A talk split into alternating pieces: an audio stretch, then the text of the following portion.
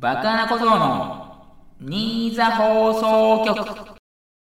はいどうも、こんにちは、こんばんは、おはようございます。バカな小僧です。えー、2021年11月2日を迎えました。えー、バカな小僧の新座放送局第9回を放送しようと思います。あと1回で10回になるんですね。もう第9回ということなので、まあ第10回までは絶対やりますよ。第第10回までは絶対やりますよ。まあもちろんその先もやるんですが、まあとりあえずの目標で2桁ということでね。まあ今日はまだ9回なんですけど、2桁ね、放送を狙っていければなと思います。それではスタートします。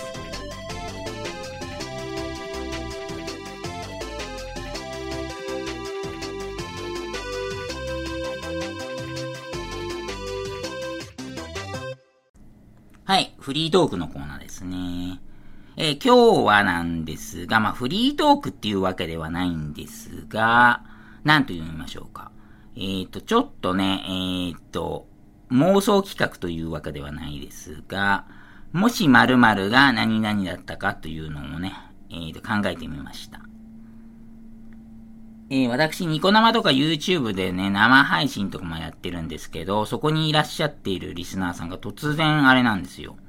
えっ、と、麻雀 M リーグっていうプロリーグがあるんですけど、それを、もしね、乃木坂46が、えっ、と、公式サポーターとかになったら、えっ、と、誰がどのチーム担当かっていうのを考えてみてくださいよって突然言われたんですよ、私。で、その時はどうしようかなと思ったんですけど、なんか一回考え出すと結構面白くて、えっと、考えてみましたと。で、それをどこで発表しようか迷ったんですけど、ちょうどね、このフリートークってのね、コーナー、私、ネタ切れ起こしておりまして、ここでぶつけちゃおうと思ってね、今日ぶつけさせていただくことになりました。えーとね、麻雀 M リーグを知らない人と、えーと、乃木坂46というアイドルグループ知らない人いると思うんですけど、まあどちらか知ってればね、なんか知るきっかけになればいいかなと思うんですけどね。さすがにね、ちょっと両方とも知らないっていう方はね、申し訳ないんですけど、ちょっと厳しいかなという話になってしまうんですが、もしよろしければお付き合いいただければなと思いますね。え、まずはね、麻雀 M リーグというものが、まあ、簡単に言いますと、えっ、と、麻雀のスーパーリーグみたいなもんですね。麻雀のスーパーリーグということで。えっ、と、日本に麻雀団体というのが、えっ、と、十数団、十数団体あるみたいなんですけど、その中のね、メジャー5団体ですかね、主要5団体の所属しているプロを対象に、えードラフトが行われまして、新チームができてドラフトが行われまして、その人たちで戦う、えっ、と、リーグというとこですね。もう4年目なんですよね、実は。もう現在リーグ戦、じ、あれ、実施中なんですが、もう4年経ってるんですよね。えーそんな中、その、じゃあ、どんなところがチームになってるのっていう話なんですけど、まあ、名だたる大企業さんが、えーと親スポンサーになってるようなチームが、を、えっ、と、作りまして、そこからドラフトっていうのもあったんですよね。ドラフト会議っていうのがあって、えっ、と、まあ、4年目なんです。で、現在では、え1チーム4人のものができておりまして、男女混成チームじゃなくてはいけなくて、えっ、と、総勢だから 4×8 チームありまして、32人の人が M リーグに所属しています。M リーグのプロということで、M リーガーと呼ばれておりますね。まあそんな感じで麻雀プロリーグが行われているんですよ。じゃあどんなチームあるのっていうところなんで、8チームありますが、えーと、すべてちょっと挙げさせていただきますと、えー赤坂ドリブンズというチームがありますね。赤坂ドリブンズ。えーと、博報堂が親スポンサーなのかな博報堂ということで。広告会社ですね。2番目に EX 風林火山というのがありますね。EX 風林火山というのがあるんですが、こちらの方は多分テレビ朝日が、えーと、親スポンサーだと思います。はい、3番目、角川桜ナイツというのがあります。えっ、と、これは、えっ、と、角川ですね、角川。角川グループの角川が親会社です。はい、4番目、コナミファイ、麻雀ファイトクラブということでね、コナミですね、あのゲーム会社とか、ゲームとかを主にやってるコナミが親スポンサーと、親会社というか、コナミのチームです。で、5番目、渋谷アベマズということでね、こちらはサイバーエージェントですね。まあ、アベマ TV とかもやってますからね。えっ、と、サイバーエージェントが、えー、親会社です。6番目、セガサミーフェニックスということでね。セガサミーフェニックス。まあ、これはもう名前の通り、セガサミーグループということで、セガですね。セガいわゆるが、えー、親グループとなっております。親グループじゃない、親チームとなっております。で、7番目、チームライデンということでね。えー、こちらの方は、電通ですね。電通、広告会社の電通が、えー、のチームです。で、8番目が Unext パイレーツということでね。これもそのままの通り、えー、Unext という会社ですね。まあ、昔の優先でいいのかなこれは。優先という Unext という会社が、えー、持っているチームということで、計8チームあるんですよね。で、もしね、これ妄想企画なんですけど、乃木坂46が、えっ、ー、と、M リーグ公式サポーターとかに就任したとして、えっ、ー、と、誰が、えっ、ー、と、各チームの担当になるかっていうのをね、考える企画ですね。もう一回ちょっと繰り返させていただきました。で、そういうふうにね、8チーム見たときにね、一番最初にね、思いついたのが、えっ、ー、と、角川桜ナイツですね。私が一番最初に思いついたのは桜ナイツということで。これはね、遠藤桜さんっていう人がいるんですね。遠藤桜さんっていう人が、第4期のね、えー、4期生っていうのがあるんですけど、乃木坂46は、え、ー、と、オーディション行われた年次によって1期生、2期生、3期生、4期生というのが現在までありまして、そのね、新しい4期生というところに、遠藤桜さんという人が20歳ぐらいなのかないますので、え、ー、と、シングル曲でもね、えっ、ー、と、2回センターやったことあるような、ちょっと期待の子だと思うんですけど、まあ、これは本当にあれですよね。名前だけですね。本当名前だけ。桜ナイツの桜と遠藤桜ということで、もうぴったりじゃないですか、これ。ということで、えー、っと、角川ナイツ、桜ナイツは遠藤桜さんがいいんじゃないかなと私思いました。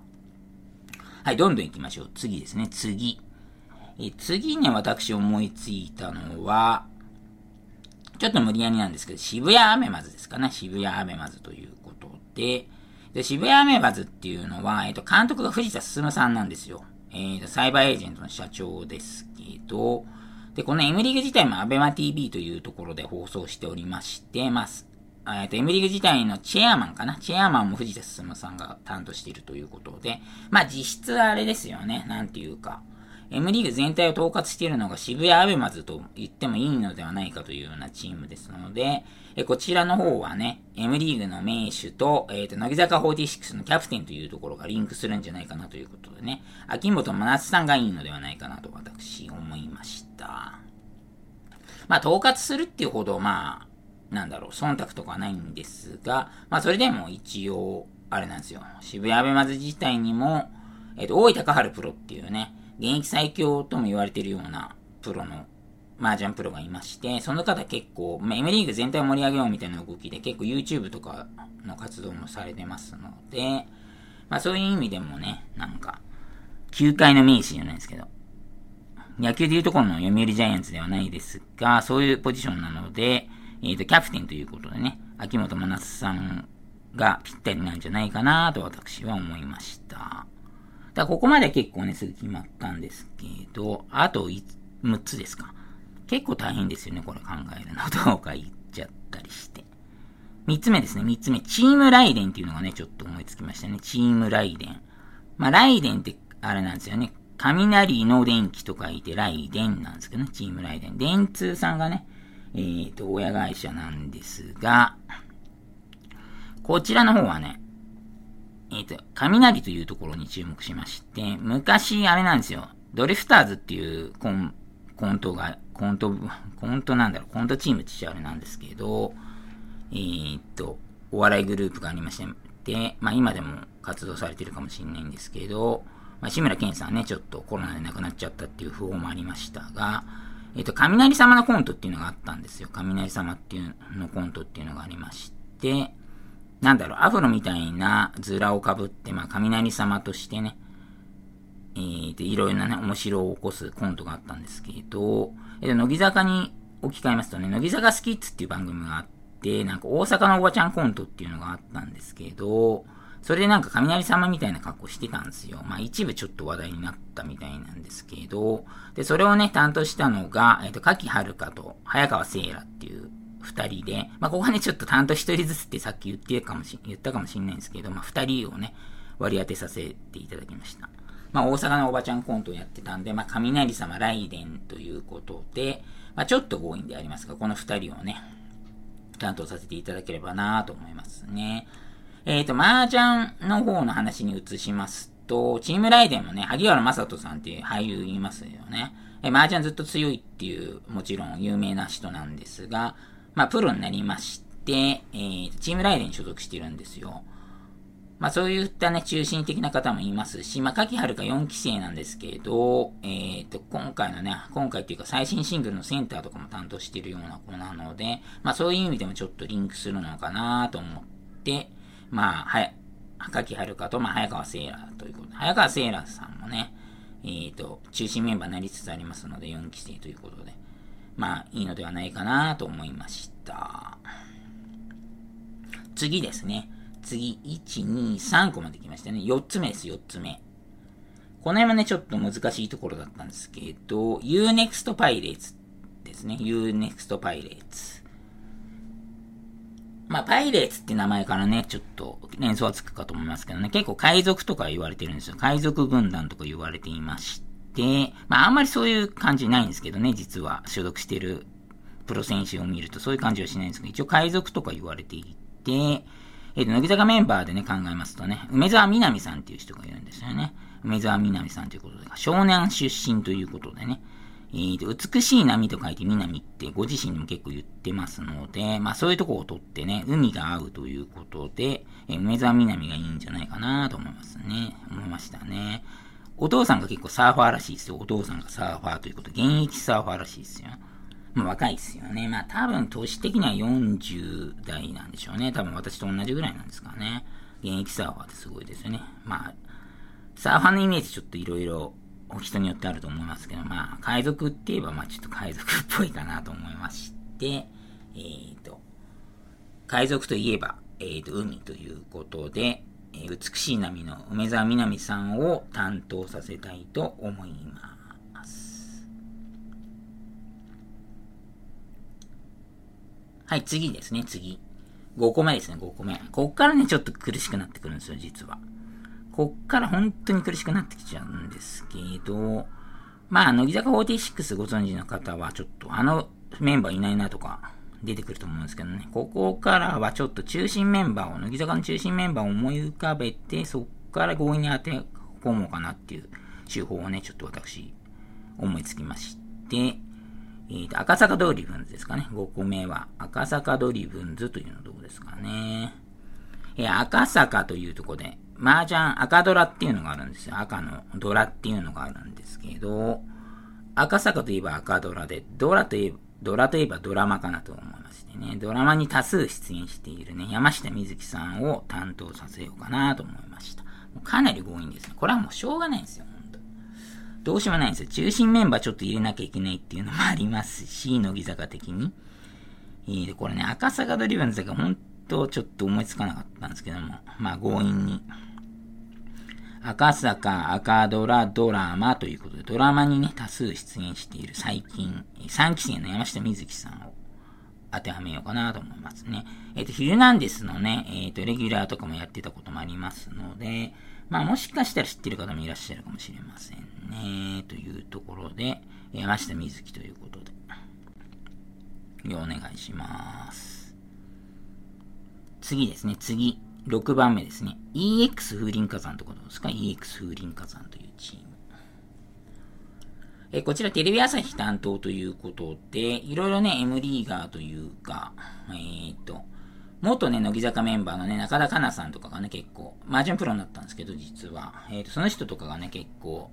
えっと、風林火山のメンバーとマージャン打つ YouTube 動画とかもあったりするんですけど、中田花奈さんの場合はね、ちょっともう卒業メンバーということもありますし、まあ卒業メンバーも入れちゃっていいかなって一瞬迷ったんですが、実はね、赤坂ドリブンズとかともね、そういう企画やったりですとか、えっ、ー、と、まだ出てきてないコナミマージャンファイトクラブっていうところのね、えーと、その、コナミのゲームにもね、出演とかされてるんでね、中田香奈さんの場合ちょっとね、いろいろまたがっちゃってるんですよ。だちょっと無理があるんで、えーと、ここは、えー、EX リン火山はね、風林火山といえば、えっ、ー、と、武田信玄というところでね、武田信玄といえばね、もう、日本の歴史のね、えー、と戦国歴史ものの代表みたいなもんじゃないですか。まあ、織田信長とかいますけど。ということでね、歴史好きということでね、山崎玲奈さんをね、2期生の山崎玲奈さんを、えっ、ー、と、割り当てようと思いますね。結構あれですよね、山崎玲奈さんってなんか、なんですかね、ご自身のことをね、正統派アイドルじゃないってね、言ってたりしました、しますし、あとまあ、慶応大学でしたっけ？多分、慶応大学の現役大学生なんですよね。で、ラジオ番組とかは結構、2、3本かな？レギュラー持ってるような方で、Q 様とかにね、結構出たりとかもしてるんですけどね、クイズ番組の Q 様とかにも出たりしてるんですけど、まあ歴史好きっていうのはちょっと有名な話なんで、まあここもね、かなり強引ですけどね、風林火山から歴史好きということで、歴史ということで歴史好きの山崎里奈さんを割り当てようかなと思います。はい。ここまで来ましたね。6個終わったところで。あれ、あのメンバーいねえじゃんっていうのありますよね。乃木坂といえばっていうメンバーがね、えっ、ー、と、何人かまだ残ってるかもしれませんけど、果たして出てくるんでしょうかね。果たして出てくるんでしょうかということで、まあ、引っ張ってもしょうがないんで、次、7番目ですね、7番目。えー、コナミマージャンファイトクラブですね。コナミマージャンファイトクラブということね。これもね、意外とイメージ湧かないんですよ。えまあ、アイドルちゃん軍団なんでね、ファイトクラブっていうね、結構あれなんですよ。なんて言うんだろう。その武闘派みたいな人結構いないですし、乃木坂46はね、特にあれなんですよ。運動がほんとできないんですよ。ダンスとかあんな、すごい難しいダンスとかキレッキレに踊るのに、運動が本当にダメなんですよね、乃木坂46。まあ、日向坂46って別にあるんですけど、坂道グループで。日向坂ならまだね、ちょっと運動できる子ととかいてね、は、えー、当てはまるかもしれないんですけど、ちょっとね、いないんですよ。ほんと、ファイトっていうイメージするのが。で、まあ、これはほんとしょうがないですね。ここは強引にね、えーと、罰ゲームとかでね、ハブとね、沖縄にハブとね、ハブ取りに行く、えー、罰ゲームみたいなのを担当したことあるね。えーと、与田祐希さんをね、割り当てようかと思いますね。まあ、これほんと強引ですよね。与田出したかっただけじゃねえかってなるかもしれないですね。一応ね、私がね、乃木坂の中で推しているメンバーでもありますし、まあ、次期エースとか言われてますね。まあ、言われ続けても4、5年経ってるような気がしますけど、与田祐希さんは割り当てたいと思いますね。えっ、ー、と、ハブと格闘してからということでね。理由はハブと格闘したからということで、えっ、ー、と、コナミマージャンファイトクラブの担当は与田祐希さんにしたいと思います。そして最後ですね、いよいよ最後になりました。えー、8チーム目ですね。あれ、あとチームどこ出てないっけっていう思ってる方もいらっしゃるかもしれませんが、えっ、ー、と、セガサミーフェニックスですね。セガサミーフェニックスというチームが残っておりますね。これどうしようかっていうところですね。セガサミーフェニックスも結構難しいところありますよね。え乃木坂の場合はね、まあ、結構、まあ、コナミもあるしね、ゲーム好きっていうね、メンバーを入れてもいいんですけど、そしたらね、コナミの方もありますしっていう風ので被っちゃうところあるんで、これも本当にどうしようかっていうの迷ったんですが、これもあれ、あれですよ、だから。メンバーをまず浮かべて、乃木坂の中心メンバーを考えて、そっから強引に割り当てるっていうね、えーと、手法を取らせていただきましたね。えっ、ー、と、フェニックスということで、不死鳥ですね。不死鳥ということで。鳥っていう字が入ってますよね。不死鳥っていうのってことでね。ということでね、もうお分かりの方もいらっしゃるかもしれないですけどね。アスカっていうメンバーがいるんですよ。アスカ、時代のアスカって書いてね。えー、斎藤アスカさんってね、もう大エースに育った人がいるんですけど、まあその人を割り当てようかなと思います。まあ取りつながりということですね。ちょっとなんかね、根拠がないんであれなんですけど。まあそんな感じでちょっと考えてみましたね。えーと、そのね、提案していただいた、えーと、リスナーさんともちょっとは別で話したんですけど、まあこれ、なんだっけ、野球のポジションとか色々できるよねっていう話をしてましたね。乃木坂メンバーで野球のポジション考えたりとか、まああとは何ですかね。あとどこになるんでしたっけ？例えば、五個将軍とかいいんじゃないですか。三国志の五個将軍に当てはめてみたとかもいいんじゃないですかね。考えてみて。それちょっと無理やりですけど、まあ、あとはサッカーのポジションとかもね、できるんじゃないかなということでね、もしかしたら第2弾あるかもしれませんけど、今回は、えー、こんな感じで、もし乃木坂46が M リーグの公式サポーターになったら、誰がどのチームを担当になるか考えてみるというコーナーをやってみました。最初になんか俺言わなかった気がしますけどね、この一番大事なこと言わなかった気がしますが、一応考えてみました。で、おまけですね、おまけ。最後にね、全体統括ということでね、全体統括も必要かもと思いまして。まあ、それはね、もちろん麻雀プロであるね、元乃木坂46、中田香奈さんが当てはまるんですけど、まあ、元メンバーを抜かして、現役メンバー限定にしますとね、筒井あやめさんっていう人がいるんですよ。筒井あやめちゃんっていう人がいるんですけど、まあ、3人、最年少ですね、今現在グループで。筒井の筒はね、えっ、ー、と、ピンズのピンっていう字なんで、え麻雀の牌でピンズっていうのがあるんですよね。筒残って書いてピンズっていうのがあるんですけど、まあ、そういうことで、全体統括出演ややめさんということでね、おまけということで、えー、お後がよろしいようでということでね、えっ、ー、と、長時間お付き合いありがとうございました。フリートークのコーナーを終了したいと思います。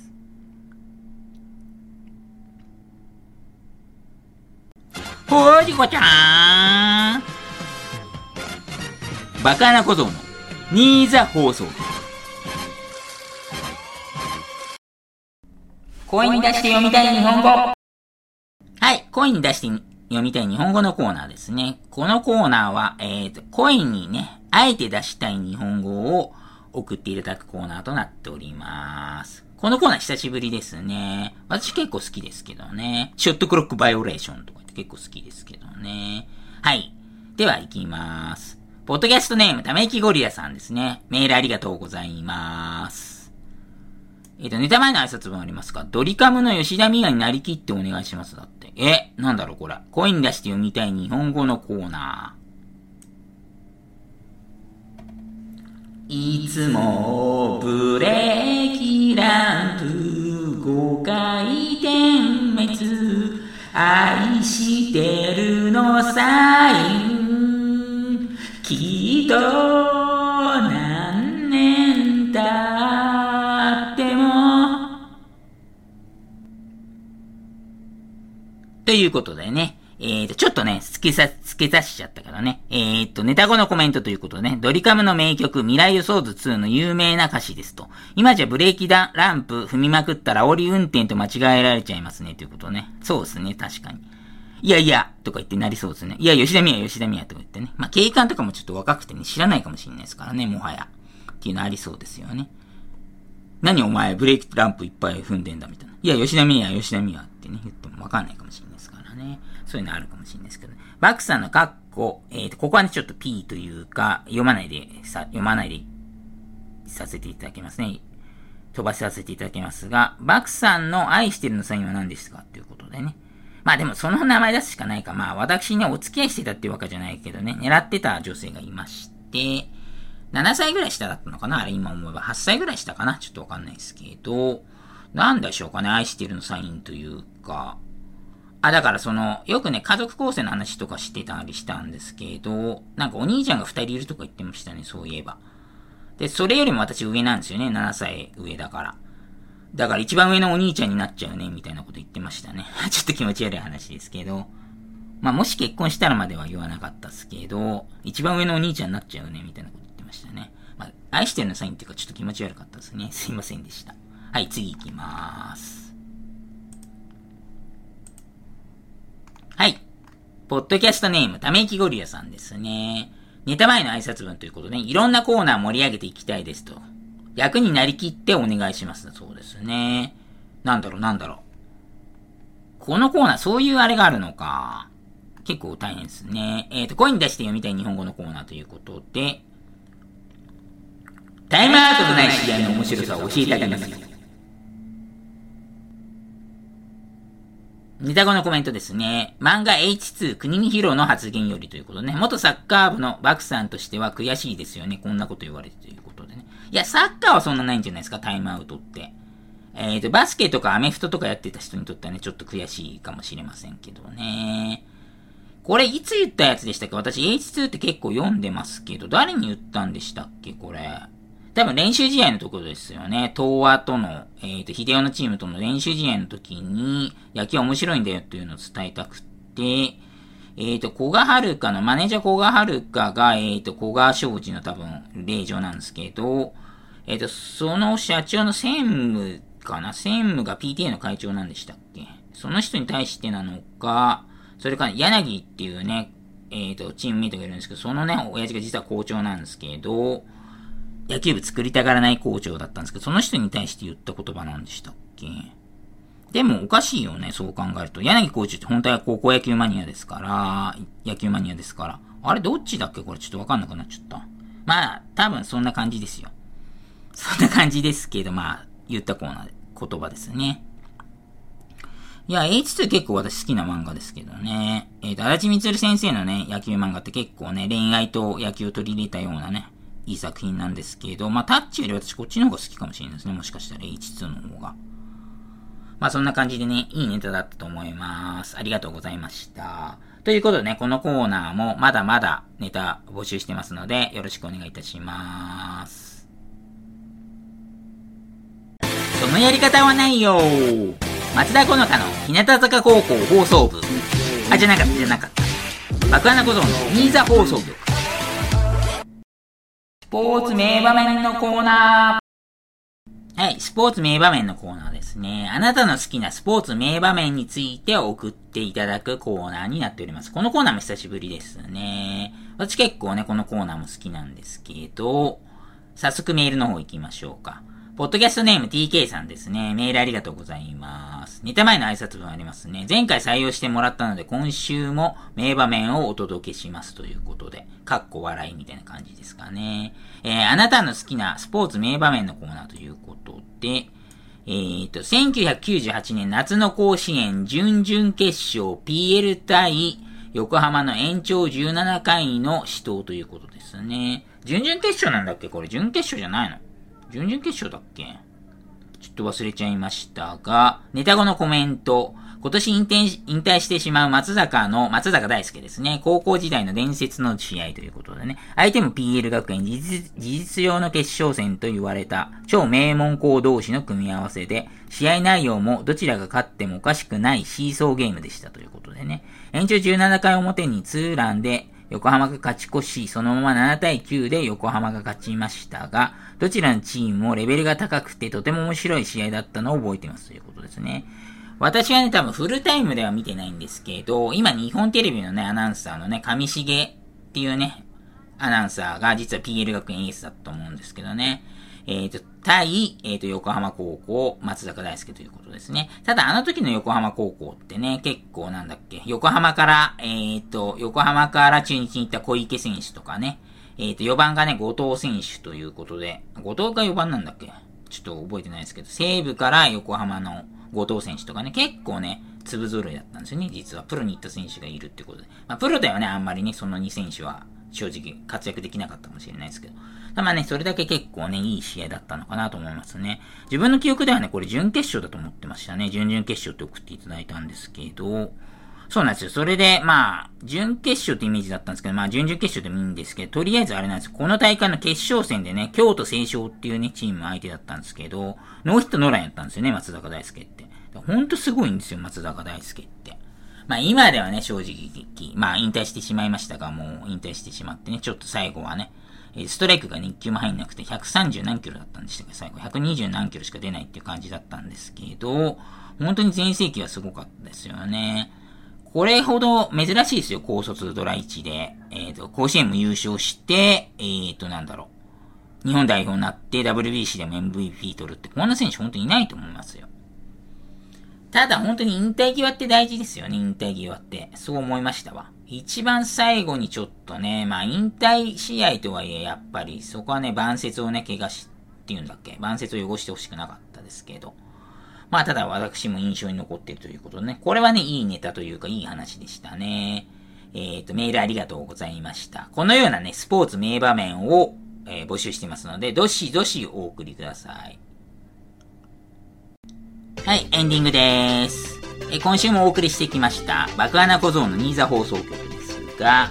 今週はね、結構ね、なんだろう、フリートークのコーナーがね、えー、フリートークというわけではなかったですけど、企画ものだったんですけど、珍しくちょっと長く撮れたのかなと思いますね。コーナーも結構コンパクトにまとまって、いい回だったとね、自分自身では思ってますけどね。ということで、2桁がかかる、えー、と、来週は、の放送は果たして続くのかということですね。放送はあるのでしょうかえー、それでは皆さん、また来週あ、また来週って言っちゃってんじゃん。ということでね、失礼しまーす。